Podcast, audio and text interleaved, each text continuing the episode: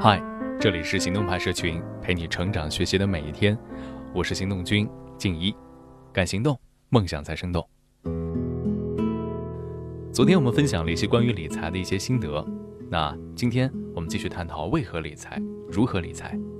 今天这篇文章来自深夜书桌，作者李小莫。判断自己的财务状况，我们已经分享了前两点。第一点是应急能力，第二点是偿债能力，还记得吧？我们接着来说啊，判断自己的财务能力的第三点是保障能力。意外和疾病都是致贫因素。一个家庭因为一个家庭成员生了重病，一夜之间因病致贫的事情经常发生。很多人表面看起来工作还不错，生活也不错，但实际上抗风险能力很差，在疾病和意外面前不堪一击。对于意外和疾病，五险一金为我们提供非常基础的社会保障，商业保险的补充可以增长更有力的保障。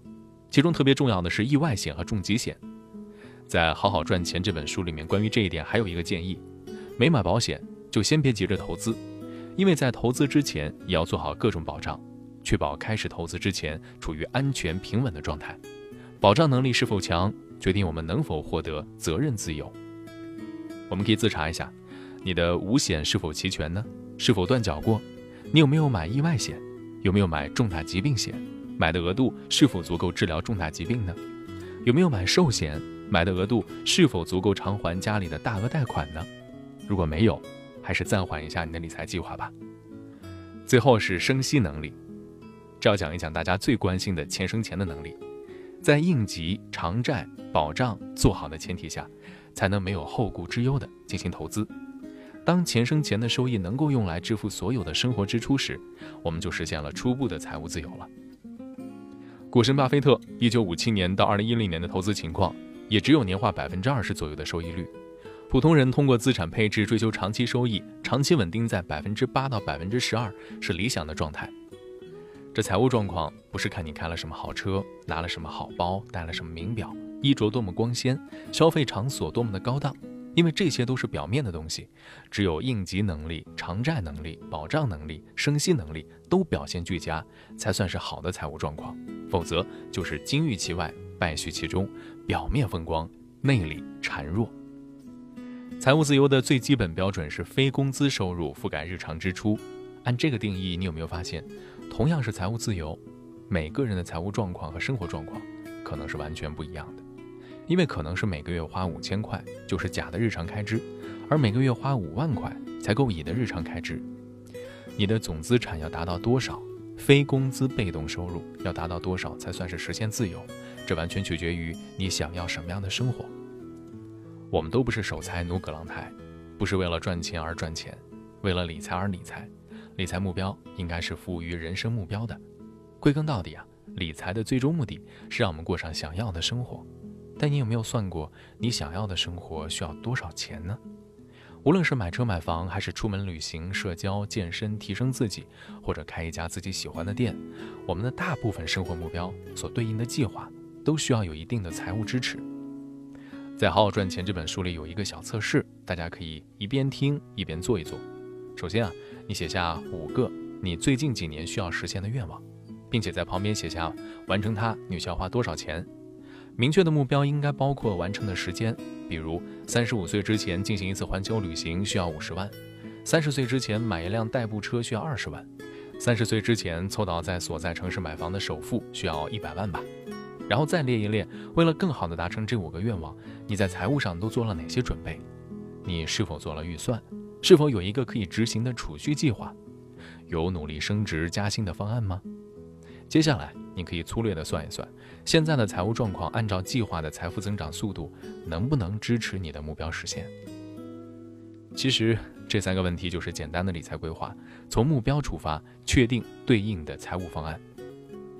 没有算过这些的时候，会觉得自我感觉良好，生活状态松弛。算完之后才会发现，要非常努力，逼出自己全部潜能，才有可能过上标配的人生。我是越来越厌倦人们泛泛而谈，等我有钱了要干嘛干嘛。那么，请你清醒的算一算，你想要的生活需要多少钱？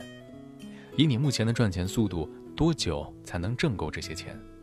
如果以目前的赚钱速度希望渺茫的话，那你有没有增加收入的可行方案？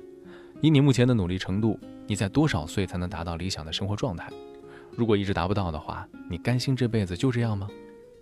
清晰的目标加上可行的方案，比空谈有意义的多。理财就是理生活，理财就是理人生。请为你的人生目标确定财务支持方案，请为你的财务目标设定一套可行的行动计划。要说在理财这件事儿上，我算是很晚熟了，因为提到投资理财，总觉得是离我很遥远的事。我老是觉得，我手头就这么点钱，根本无财可理。那我学投资理财有什么意义啊？但其实，钱多有钱多的投资技巧，钱少有钱少的理财方案。我们来理解一个概念，叫做财富水池。记得中学的时候做过的同时进水和出水的蓄水池，多久能够蓄满水的数学题吗？我们的收支就是像这样的一个蓄水池。财富水池模型就是我们把自己的收入和支出想象成流水。把我们存下来的钱想象成蓄水池里面的水，把通货膨胀想象成日照作用下水的无形蒸发。根据用途，财富水池内部可以分为日常现金池，代表着高频小额的日常生活支出；中短期目标池指的是低频的大额支出，比如季度缴纳的房租了，每年交的保险费了，三到六个月的生活费经济储备金账户了；长期准备金池。说的是没有特定用途的强制储蓄，是我们为了财务自由这个大目标所存下来的钱，会给你下蛋的资金，是用来进行长期投资的。我们要做的就是管理这个现金水池，把存下来的钱要根据资金量和用途的不一样，投到不同的地方。这就是我说的钱多有钱多的投资技巧，钱少有钱少的理财方案。日常现金池是高频的支出，可以放入像支付宝这样的货币基金里，方便支取。又比银行的活期存款利息高，大部分人刚开始存钱的时候，资金量都是千元级别，这个时候可以考虑购买互联网平台上千元起购的定期理财产品作为储蓄工具。而像中短期目标池，建议每一个用途单独用一类产品来打理。相对刚性的需求，比如三个月要付房租，提前把需要的钱放在一笔定期理财产品当中。对于有弹性的支出需求。比如旅行基金，甚至可以考虑放在一些波动较小的基金里；而像长期池，用单独的投资账户来存放，不做短期支取，只用作长期投资。投资工具主要有四种类型，像现金类投资，包括货币基金、银行的定期存单；债权类投资，P2P、国债等等；权益类投资，像股票；还有商品实物类投资，比如黄金、石油、大豆等。那对各类投资产品有了较多的了解之后，就可以开始着手建立自己的投资系统。但这是一个比较复杂的过程，通过投资不同的资产获得利息，或者通过低价买入、高价卖出两个简单动作获得收益，这都是需要反复权衡的决策。在本金的资金规模小的时候，赚取的收益当然是有限的。但是你不能因为这样就觉得理财没有意义。为什么我说越是穷越是要理财啊？总结一下。因为越是穷，越是在意外和重疾面前不堪一击；越是穷，越是在投资市场输不起；越是穷，越没有任性挥霍享乐的筹码；越是穷，越需要应急能力、偿债能力、保障能力、生息能力；也越是穷，越是需要全力以赴才能过上想要的生活；越是穷，越是财商教育缺乏、思维受限；越是要通过自我教育来填补短板；越是穷，越是要早点开始为这一切。做好准备，所以你准备好要规划理财了吗？今天的关键词依然是理财。总有些惊奇的际遇，比方说当我遇见你，你那双温柔剔透的眼睛出现在我梦里。我的爱就像一片云，在你的天空无处停，多渴望化成阵阵的小雨，滋润你心中的土地。不管未来会怎么样，至少我们现在。很开心，不管结局会怎么样，至少想念的人是你。我不会把它当作游戏，因为我真心对你。总有些话是不能提，怕你会掉入选择题。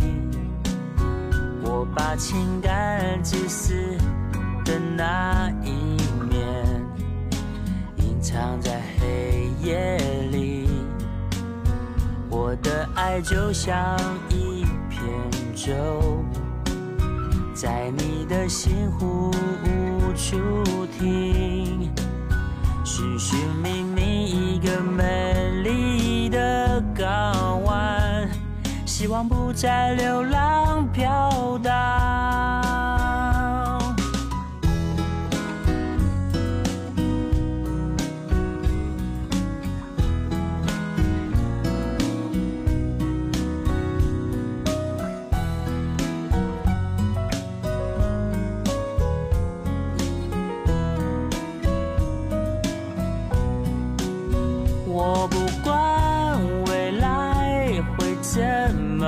样，至少我们现在很开心。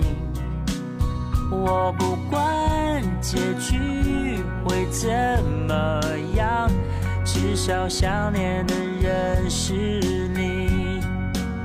我不管未来会怎么样，但我每天都想见到你。